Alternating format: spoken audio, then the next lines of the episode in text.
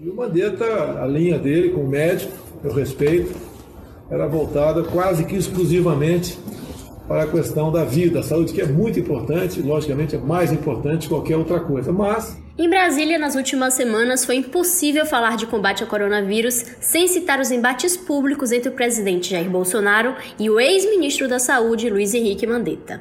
Possa ser comum e que a gente possa ter uma fala única, uma fala unificada, porque isso leva para o brasileiro uma dubiedade. Ele não sabe se ele escuta o ministro da Saúde, se ele escuta o presidente, quem é que ele escuta, né? Independente do que pense o governo federal, o Supremo Tribunal Federal decidiu que estados e municípios têm autonomia para decretar ações contra a Covid-19. E é com essa independência que a Bahia tem agido. Eu estou aguardando o prefeito me ligar porque eu não aceito politização da saúde, muito menos politicagem. Nós estamos aqui para salvar a vida das pessoas nós estamos aqui para buscar o melhor para a vitória da conquista. Eu sou Jade Coelho e o terceiro turno de hoje debate quem é, como pensa e o que propõe o secretário estadual de saúde da Bahia, Fábio Vilas Boas. Começa agora o terceiro turno. Um bate-papo sobre a política da Bahia e do Brasil.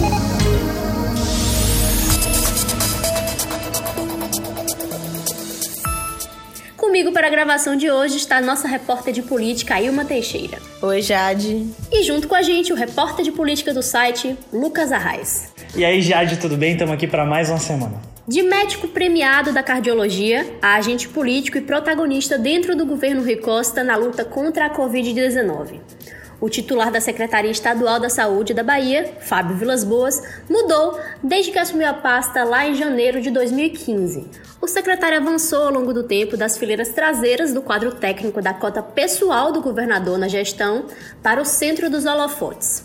Vilas Boas não tem filiação partidária nenhuma, mas já foi inclusive ventilado como pré-candidato à prefeitura de Salvador. Ailma, quem é Fábio Vilas Boas, e o que ele pensa e defende aí para o enfrentamento do novo coronavírus aqui na Bahia.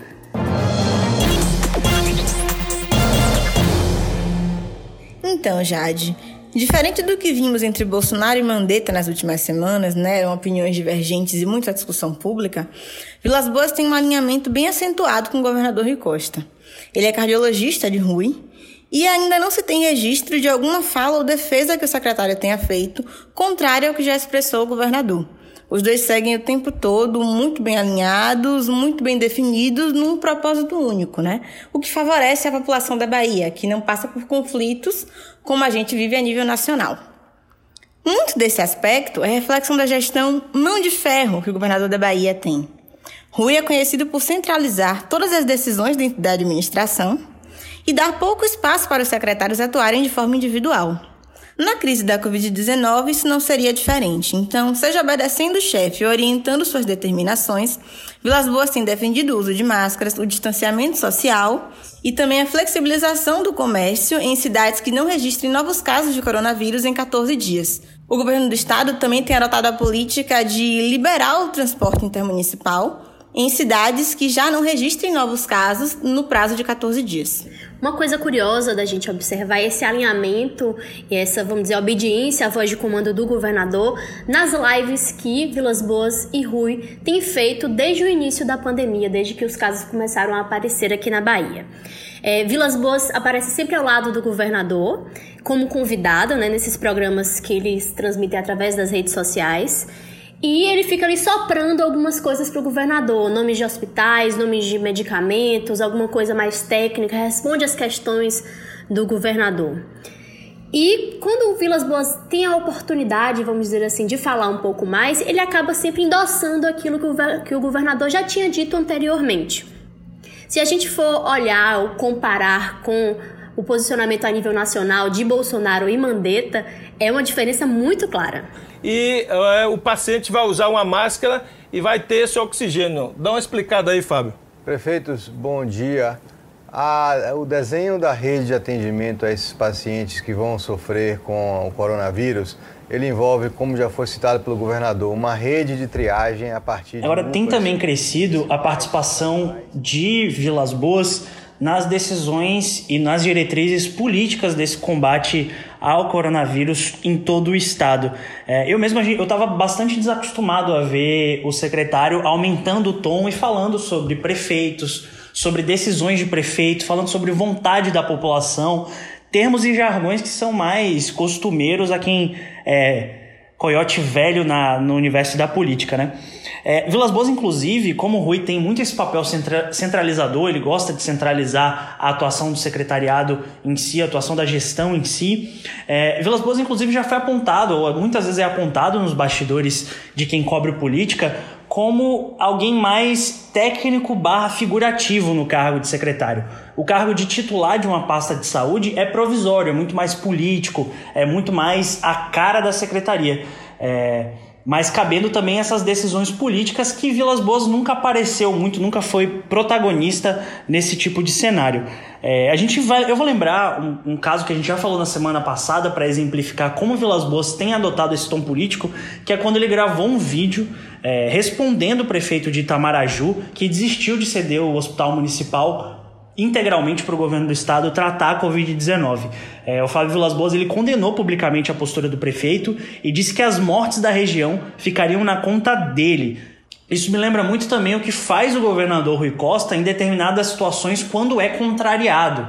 É, o governador costuma gravar vídeos, divulgar vídeos ou falar em suas lives, fazendo esse processo de fritura, mais ou menos. O caso mais recente foi quando o Rui divulgou os nomes e os endereços eletrônicos de defensoras públicas que fizeram apenas o seu trabalho e entraram em um processo que acabou suspendendo um concurso da PM aqui no estado. Rui pegou no papo correria, se colocou contra essa decisão da suspensão e divulgou os nomes e e-mails dessas defensoras. Eu espero que com essa decisão que o prefeito tomou de deixar a população exposta, sem acesso à UTI, sem acesso aos ventiladores mecânicos, espero que ele não venha se arrepender caso pessoas venham a morrer no seu município nos próximos dias. Bom, mas Vilas Boas parece que vem pegando gosto né, pela política. Ele até procurou, entrou num embate público nas redes sociais com o governador de São Paulo, João Dória. No Twitter, é, Vilas Boas fez uma publicação durante aquela briga entre Bolsonaro versus Dória. E o, o, secretário estadual de saúde da Bahia questionou o governador de São Paulo sobre as notificações no estado e pela falta de testes realizados lá em São Paulo. O questionamento público não foi respondido. Mas aí a gente levanta a questão, né? O que o secretário da Bahia quis com esse comentário? Ainda falando em Twitter, tivemos uma outra situação que eu acho que mostra essa dicotomia entre Vilas Boas médico e Vilas Boas político. O secretário de Saúde do Estado elogiou a escolha de Bolsonaro pelo novo ministro da Saúde, Nelson Teich, em um tweet, e enalteceu o caráter técnico do, do colega de profissão. Isso rendeu, claro, muita repercussão, porque Vilas Boas é subordinado a Rio Costa, do PT, então, aí um adversário político de Bolsonaro, né, que inclusive já teve embates públicos também em rede social com o presidente da República, e o secretário estava publicamente elogiando a escolha dele. No entanto, a repercussão muito forte no próprio Twitter e na imprensa fez Vilas Boas apagar esse tweet. A gente fica se perguntando aqui se houve alguma ligação do Palácio de Ondina, a gente não sabe, né? Só especulação. Mas ele apagou Porém, a gente tem o print. Né? O print está aí para provar. Houve esse elogio, esse reconhecimento de que era uma figura, na visão dele, técnica. Né? Sontachi ainda não se mostrou. Ele não tem falado muito, tem aí muitas, muitos questionamentos a ser feitos sobre ele, a serem feitos sobre ele, mas Vilas Boas, no primeiro momento, pelo menos, aprovou a escolha do novo ministro da Saúde. Aí uma, era muito mais um médico elogiando um outro médico, né? E eu ainda boto isso muito na conta do Vilas Boas, que ele ainda ele é novo nesse universo do Twitter, digamos assim. A conta dele não é recente, mas aí de um ano para cá... Mas já é verificado. Mas já é verificado. Bem lembrado, tem um selinho azul. Mas o que eu queria falar é que ele tem se tornado muito mais ativo. Inclusive, aquela resposta ao governador João Dória completamente veio do nada, foi para lugar nenhum. Mas tá aí, Vilas Boas cada vez mais presente no Twitter, ali naquele momento elogiou outro médico, não demorou muito e apagou o tweet. Eu acho que a gente pra, tem que dar peso sim para ele ter apagado essa afirmação, apesar do print ser, eterno, quando a gente bota as coisas no contexto. Vilas Boas é secretário estadual de saúde de Rui Costa, que não é só governador da Bahia, como também é presidente do consórcio do Nordeste, dos governadores da região, e também é muito ventilado, muito lembrado como possível candidato à presidência da República contra Bolsonaro em 2022. Então, como é que fica? Será que politicamente seria bom que Vilas Boas elogiasse o novo ministro de Bolsonaro? É, eu acho interessante a gente pontuar também a questão do discurso de Vilas Boas, de como era antes da, da Bahia registrar algum caso e como se tornou agora. A gente percebe aí uma evolução, vamos dizer assim, clara no tom do, do secretário e também na atenção que ele dá para esse assunto. A gente, eu lembro que a gente conversou antes do carnaval com o secretário aqui no Bahia Notícias, na redação do Bahia Notícias, e a gente questionou sobre o novo coronavírus. Até então, a pandemia estava. Não era uma pandemia ainda, era uma epidemia, estava na Ásia. É, alguns casos pontuais em alguns países, nem a Itália estava numa situação crítica como está agora. E ele minimizou. Só que aí, é, vamos dizer assim, que o problema foi se aproximando da gente e o tom foi mudando. É, a gente também não pode crucificar o secretário, porque se ele alarma a gente na época do carnaval, a gente não sabe o que, que ia acontecer. Mas eu queria ouvir vocês, a opinião de vocês sobre isso. Eu acho, Jade, que em algum ponto, até mesmo autoridades de saúde minimizaram o problema. É um vírus novo, até hoje não se sabe muito bem como ele repercute, o que ele causa a longo prazo, por exemplo, a gente não sabe o que, é que esse vírus vai deixar para as pessoas que foram infectadas. E se tinha muito a visão de que, ah, ele tá lá na China. Eu lembro também de entrevistar o secretário e ele dizia, a gente falando, secretário, o carnaval, tem perigo. Não, tá na China, não vai sair de lá, a China tá fechada. Pois bem, passou o carnaval, já tava na Europa, chegou aqui. Enfim, hoje todo mundo corre aí louco para poder fazer esse de campanha, para ter mais leito, para ter equipamento. Mas eu acho que sim, houve uma falha não dele, mas geral, de não, não dimensionar o tamanho do problema, também por não saber qual era esse problema e como, não qual era, mas como era, né, esse, esse vírus. Então, assim, acho que é importante dar essa ponderação, porque a, ele se alarma mais hoje em dia, quando ele discutiu, por exemplo, com o prefeito de Itamaraju, né, que mandou aquele vídeo para a imprensa, fazendo aquela crítica dura à, à, à atitude da prefeitura, é muito também porque se percebe que, olha, é muito grave a situação no, no, no sul, no extremo sul, aqui na capital. E assim, se a gente não conseguir equipar o sistema a ponto de, de garantir atendimento para todo mundo, vamos viver dias mais difíceis do que já estão sendo para todos. E aí eu acho que não é só Vilas Boas, todo mundo um pouco muda esse discurso de que, ah, não é nada, ou então, não é, é que não era nada, mas ah, tá longe da gente para o problema real, ele existe, a gente tem que resolver isso agora, fiquem em casa, usem máscara, por favor, não façam nada. O contrário disso, e aí tem toda essa briga com o governo federal, justamente porque se entendeu a gravidade, mesmo que para muita gente ainda o vírus seja ainda uma fantasia, né, uma lenda que a gente fica falando o tempo inteiro. Uma outra coisa que eu queria pontuar é que em uma das coletivas do Ministério da Saúde, na época Mandetta ainda era o o ministro da Saúde, ele pontuou que lá em janeiro, quando começaram a surgir os casos na China, o ministério se preocupou e questionou, mas as informações que eles tiveram da China é de que era uma gripe e que a China, a China teoricamente, né, pelas palavras de Mandetta, não dimensionou o problema. Então eles estavam acreditando nisso, porque nós já temos um histórico de passar por outros tipos de gripe, mas o que se sabe agora é que não se trata só de uma gripe, é na verdade um vírus que causa, nos casos mais graves, uma pneumonia e que leva sim à morte, tem uma taxa de letalidade muito alta. É, na época ainda, Vilas Boas chegou a falar isso em entrevistas, o que se tinha de informação era que a maior letalidade chegava a 20% apenas em grupo de risco acima então dos 65 65 anos e com doenças crônicas. O que é posto aí na mesa em comparação com outros vírus era realmente muito baixo.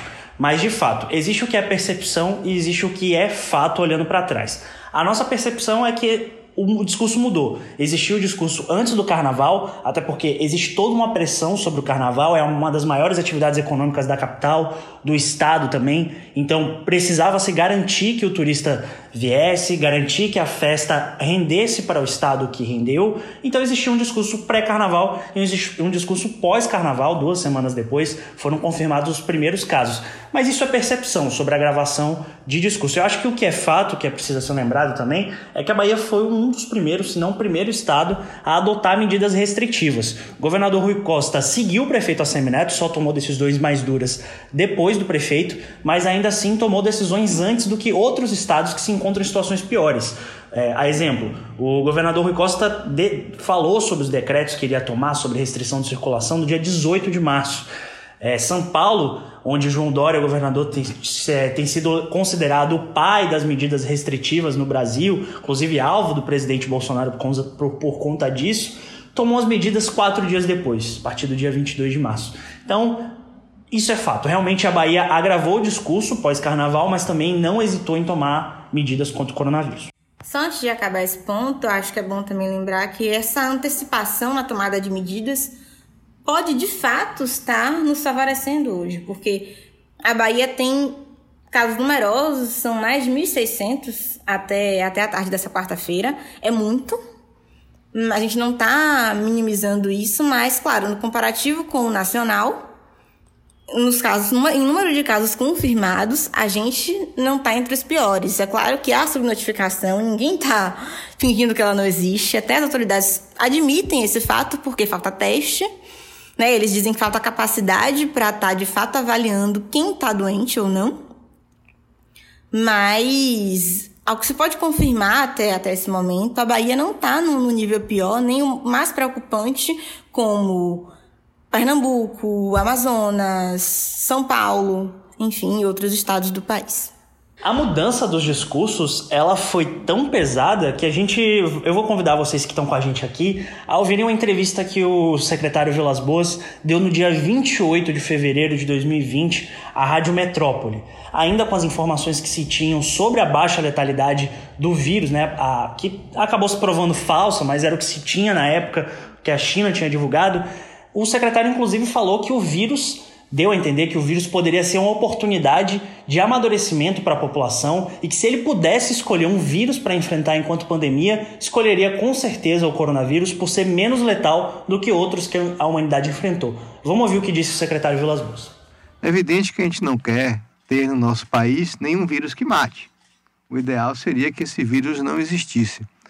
Mas se a gente fosse escolher um vírus novo, esse vírus seria um vírus mais o menos maligno, menos maléfico do que outros que poderiam ter surgido, ou até eu posso dizer que um dia surgirão, porque a, a, o crescimento da população do planeta, o adensamento populacional, a forma de se criar animais adensados é, com rações concentradas nos tais dos confinamentos facilitam sobremaneira a emergência de novos vírus e a transmissão desses vírus, não só entre os animais, mas entre os seres humanos. Então, um dia vai surgir um vírus que vai matar mais pessoas. Nós precisamos aprender a lição que, e a ajuda que o nosso bom Deus tem nos dado de ter nos enviado um vírus que não é tão letal para ensinar a humanidade a, a se preparar para quando vier esse vírus mais letal. Isso passa por nos reeducar como sociedade a como nos proteger. Então, essa entrevista que a gente acabou de ouvir foi no dia 28 de fevereiro. Vamos ouvir o que disse agora o, o secretário Vilas Boas no dia 16 de março, dois dias antes do governo decretar, enfim, a restrição de circulação por conta da, do coronavírus. Vilas Boas falou que cada dia a sua agonia. Ele inclusive citou que ainda era muito prematuro é, para se falar sobre fechamento de igrejas. Era algo que na época realmente não era uma preocupação muito centrada, mas que posteriormente foi publicado em decreto pelo governador Rui Costa no dia 27 de março, 11 dias depois. Vamos ouvir o secretário Vilas Boas aí no dia 16 de março. Cada dia a sua agonia Isso, a Bíblia ensinou isso. Pois é. a conversando de manhã com o padre Luiz Simões lá da Vitória, É. ele me contando que estavam querendo que acabassem com as missas da Vitória já logo, fechasse a igreja. Hum. E a gente tem que ir administrando cada dia uma decisão em função do cenário que a gente está vivendo. Hoje nós temos uma situação epidemiológica no estado da Bahia que é bem diferente do que está acontecendo em São Paulo e no Rio de Janeiro. Sim. O Nordeste ainda só tem casos de transmissão eh, importada ou de transmissão dita local familiar, que é quando você é capaz de identificar exatamente aquela pessoa que foi o foco do contágio. Uhum. Muito diferente da situação de transmissão comunitária, quando ocorre uma- um contágio e você não sabe dizer de quem você pegou. Uma coisa também que eu queria só pontuar para a gente finalizar essa parte do discurso é uma mudança que para mim foi uma das mais claras. Assim, no início, é, Vilas Boas pregava muito a não utilização de máscara pela comunidade. Ele dizia, né, assim como o próprio Ministério da Saúde, a OMS, que as máscaras deveriam ser de uso exclusivo dos, dos profissionais de saúde, até para evitar aquela corrida, né, é, a esses insumos. E agora. E de pessoas infectadas, né? Exatamente, exatamente. Então, o- a orientação era: pessoas com sintomas usam máscaras e profissionais da saúde usam máscaras. É o que? Tem uma semana, duas semanas, é, esse discurso mudou. Inclusive, até as máscaras de pano, que até então não eram recomendadas, porque só eram recomendadas, o que protegia era apenas as máscaras cirúrgicas e aquela N95 é, mudou esse discurso e eles começaram, inclusive, a incentivar que as pessoas fizessem, costurassem máscaras, é, comunidades, né, juntaram aí, fizeram propaganda para costureiras poderem fazer máscaras para distribuir para a população. E agora a recomendação é que todas as pessoas utilizem máscaras. Eu ouvi o secretário dizendo numa entrevista, inclusive, que a máscara tem que ser fazer parte aí do nosso look, né, como uma camisa, como uma bolsa, como uma calça pelo, pelo menos pelos próximos três meses. É como diz um ditado antigo, a necessidade faz a força. Não tem como prover todo mundo com as máscaras ideais, então se adapta e aí se recomenda as máscaras de pano, as máscaras artesanais que você possa fazer em casa a baixo custo e consiga sair na rua protegido. Tem uma coisa, é, o secretário recentemente, essa semana, a semana que a gente grava, fez uma meia-culpa numa entrevista que deu. Ele disse que não recomendava o uso de máscaras no começo, porque isso poderia aumentar em muitos valores do insumo hospitalar na época, podia ir de 10 a 100 reais, segundo o próprio. O fato é que depois que a OMS mudou esse entendimento e passou a recomendar a utilização de máscaras caseiras para as pessoas como forma de impedir a contaminação, Vilas Boas também, a Bahia como um todo, foi um dos primeiros estados que seguiu essa recomendação. Uma outra coisa que mudou desde o início da crise aqui na Bahia é que a CESAB parou de divulgar alguns dados do avanço da Covid-19. Por exemplo, o número de mortes suspeitas e também a comparação do crescimento da doença com a projeção feita pelo governo estadual. A gente tinha esses dados no início, estava ali acompanhando todo dia e de repente a CESAB deixou esses dados de lado, né? Porque a gente fica perguntando às vezes se isso quer dizer que a projeção já não está mais tão o ideal, né, do, do real já não está tão distante como deveria. Enfim, a gente não, não sabe essas respostas. E claro, isso aí são outras atitudes que apontam para a politização da atitude de Vilas Boas. Inclusive era o secretário que divulgava através do Twitter esses gráficos, né? É, e de repente esses gráficos pararam né, de serem publicados como outras informações. É, agora, essa semana, na semana que a gente grava, aconteceu outra, outra cena muito emblemática que para mim marca aí essa chave de um Vilas Boas mais político. É, raramente a gente via Vilas Boas é, perto do governador, fazendo é, entrevistas, ou pelo menos tentando aparecer em entrevistas do lado do governador. Isso se chama papagaio de pirata para os velhos conhecidos de jornalismo. Não era um papel que Vilas Boas costumava é, se colocar. É, ele sempre manteve distância, aparecia quando dava, quando era chamado, mas nunca teve toda essa gana.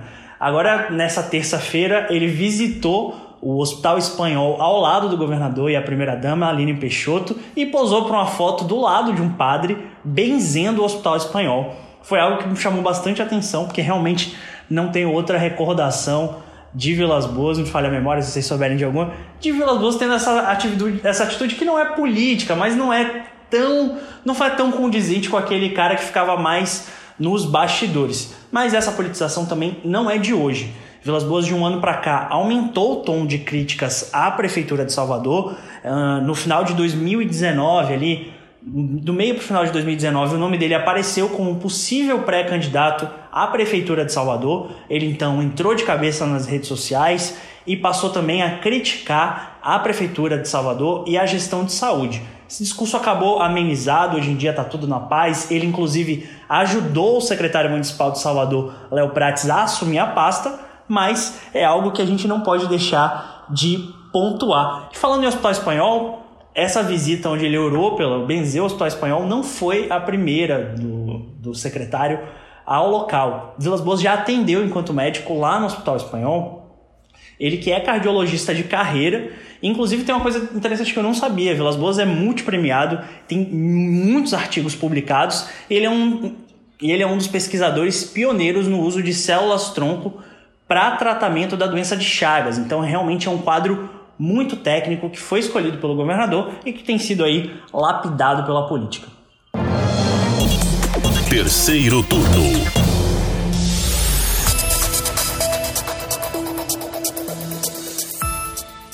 Com isso, o terceiro turno de hoje vai ficando por aqui.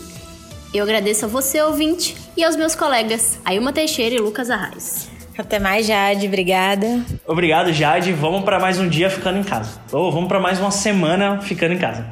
Se você quiser falar com a gente, é só mandar uma mensagem para o Twitter do Bahia Notícias ou postar o seu recado usando a hashtag Terceiro Turno BN. O programa é gravado na redação do Bahia Notícias e contou com a presença dos repórteres Jade Coelho, Lucas Arraes e Ailma Teixeira. Os áudios foram da Secretaria Estadual de Saúde e da Rádio Metrópole. A edição de som é de Paulo Vitor Nadal e roteiro de Lucas Arraes. Você ouviu o terceiro turno, o seu podcast semanal sobre a política da Bahia e do Brasil.